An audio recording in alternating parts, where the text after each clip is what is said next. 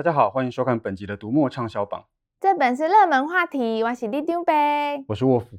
哎，老师啊，我在这次的畅销榜上看到一本书，光是书名我就马上下单嘞。哦，这么自动，真难得。什么书？这本书就是呢，《美女的习惯 VS 欧巴桑的习惯》。呃，你你再说一遍。哦，老师，你是年纪大了耳背吗？怎么连书名都听不清楚呢？我只是以为我听错了。《美女的习惯 VS 欧巴桑的习惯》这本书是有点意思。这个书的作者是日本的模特儿，但是他提倡的并不是呃特定品牌的穿搭或者是高贵的保养品，而是在告诉你说，日常有一些小习惯会让你显老，呃，三十岁不到就有大神位。但是有些好习惯不但能让你变得更好看，甚至还有逆龄的效果。所以呢，呃，多多注意改善生活中这些小地方，例如说滑手机的动作啦，呃，坐办公椅的时候双腿的摆法啦，不但可以让自己显得比实际岁数更年轻，而且还可以把自己养成后天美女。对啊，对啊，很神奇吧？是很神奇，没错啦。但是我没有想过你会需要买这本书。哦，也不是啦。我知道我离欧巴桑还很远，但是因为呢，我也想要远离那些不良的习惯，继续保持我美少女的姿态。叫李长博离欧巴桑是蛮远的，但是离欧基桑还蛮近的。哦，老师，这本电子书超多人买的，你这样会得罪我们的读者哦。这样讲就会得罪你吧？话说回来，这本书在瑞木读墨电子书的表现的确特别亮眼。或许对于讲求效率的电子书读者来说，这些从小地方改进的建议，比整套美姿美仪的课程来的实用多了吧？对了，说到日本和实用，我最近倒是想读一本书。老师，你现在才想到要抗老，已经来不及了啦！要像我这样子从小打底才行。既然活到老学到老，我都已经活到这么老了，我就认为应该要继续学下去。十个月从五十音直接通过日检一级，求力的日语神器，看起来好像可以很有效的学习日语，所以我有点心动。十个月？这个学习速度也太吓人了吧！日语真的能学这么快吗？有什么秘诀啊？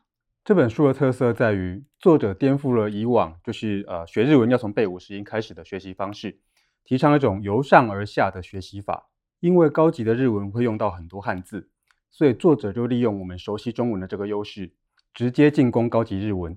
本来连五十音都背不全，但十个月之后就可以考过日检一级。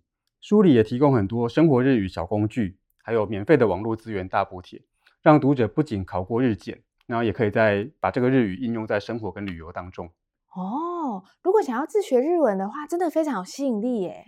是啊，其实刚提到那两本书，在瑞木读墨的畅销榜上都是比较少出现的类型。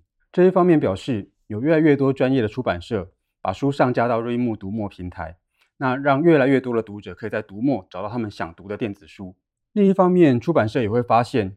有些已经出版了一阵子的书，那库存还有剩，但是限于一些现实因素，不太容易再继续销售，在电子书市场仍然很受欢迎。哦，比如说，比如说中国科幻小说作家刘慈欣的作品《三体》。刘慈欣因为《三体》这部作品，成为史上第一个获得雨果奖的中国人，而且读者也很喜欢这部作品，包括脸书的创办人佐克伯跟美国前总统奥巴马都是粉丝。哇！是科奇幻界最高荣誉之一的雨果奖诶，感觉华人要写出叫好又叫座的科幻小说，真的是很不简单诶。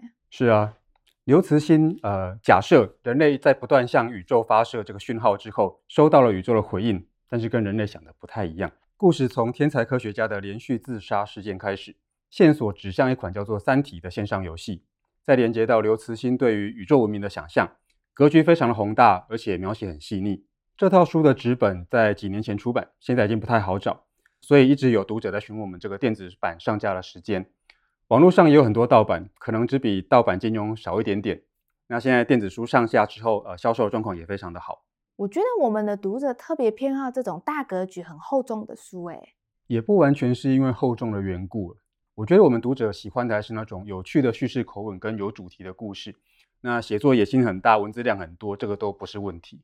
因为如果作者的叙事口吻有趣，书的文字就会有趣；主题选的有趣，书里面就会充满有趣的事例，像一个一个小故事的集合。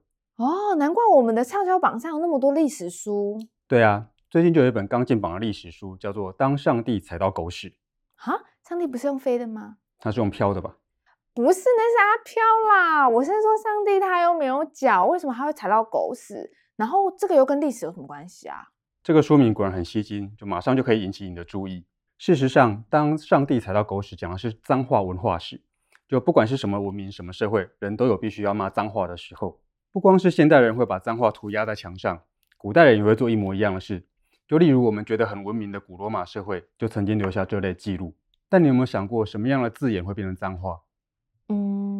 嗯，就听起来很脏，很人身攻击。那什么样的字眼听起来会觉得脏？就平常一些不能公开的。哎，不对啊，好，老师，你不要害我被消音啦。对啦，禁忌的字眼被公开使用，就有可能变成脏话。但是在人类社会的发展过程当中，每个文明、每个时期的禁忌其实不一样。有的时期不能妄用神的名字，所以上帝就变成禁忌字眼。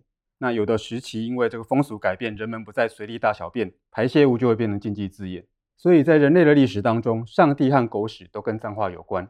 观察一个社会的脏话演变史，就可以看得出它的呃文明演变史。这个好有趣哦，有趣吧？嗯。有另外一本新近榜的《拿破仑并不矮》也蛮有趣的。什么？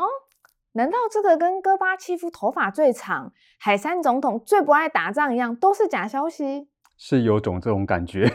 这本书指出，历史中有很多传闻其实不见得正确，除了以讹传讹，所以造成这个资讯的误差之外，有很多可能来自基本的失误。例如，英国跟法国的度量衡并没有统一，所以在讲到呃拿破仑身高的时候，这两边对拿破仑身高的想象就完全不一样。其实，历史资料可以当成非常重要的反省跟参考。甚至历史资料为什么会出错这件事情，都可以用来检视资讯在传播过程当中有没有被错置或者是误导。嗯，这真的很重要诶。如果发现花大把青春背了历史课本，结果都是假的，那真的超亏的。要明白这些事情，可以读一读畅销榜里面的《想想历史》这本书。虽然没有刚才那两本那么轻松，但是它的写法仍然相当的好读。这本书主要是在讲历史是怎么被创造的。史学家如何拆解历史？一般人又该怎样看待历史？是要照单全收，还是半信半疑，还是把它当成权力当局欺骗众人的巨大阴谋？嗯，什么巨大阴谋？想这个不累吗？现在还是有很多人相信地球是平的，南半球不存在哦。哈，那他们觉得澳洲在哪里？笃信地平说的人认为说，呃，如果去澳洲旅行的话，遇到就都是政府派出来的临时演员。可是有卫星照片啊！他们认为那个是美国太空总署做的假照片啊！我真的觉得这些人好难懂哦。看起来我每集鼓励大家多读书，培养思考能力，真的是很重要的里民服务啊！如果大家想要简单变美和快速学日文，读读询问度超高的经典科幻小说，或想知道一些有趣的历史故事，都可以到这个网址来看看读者们抢购的书哦。好啦，我要下班了，大家别忘了帮我们按赞、分享，还有订阅我们的频道哦。好，收工了，收工了，拜拜。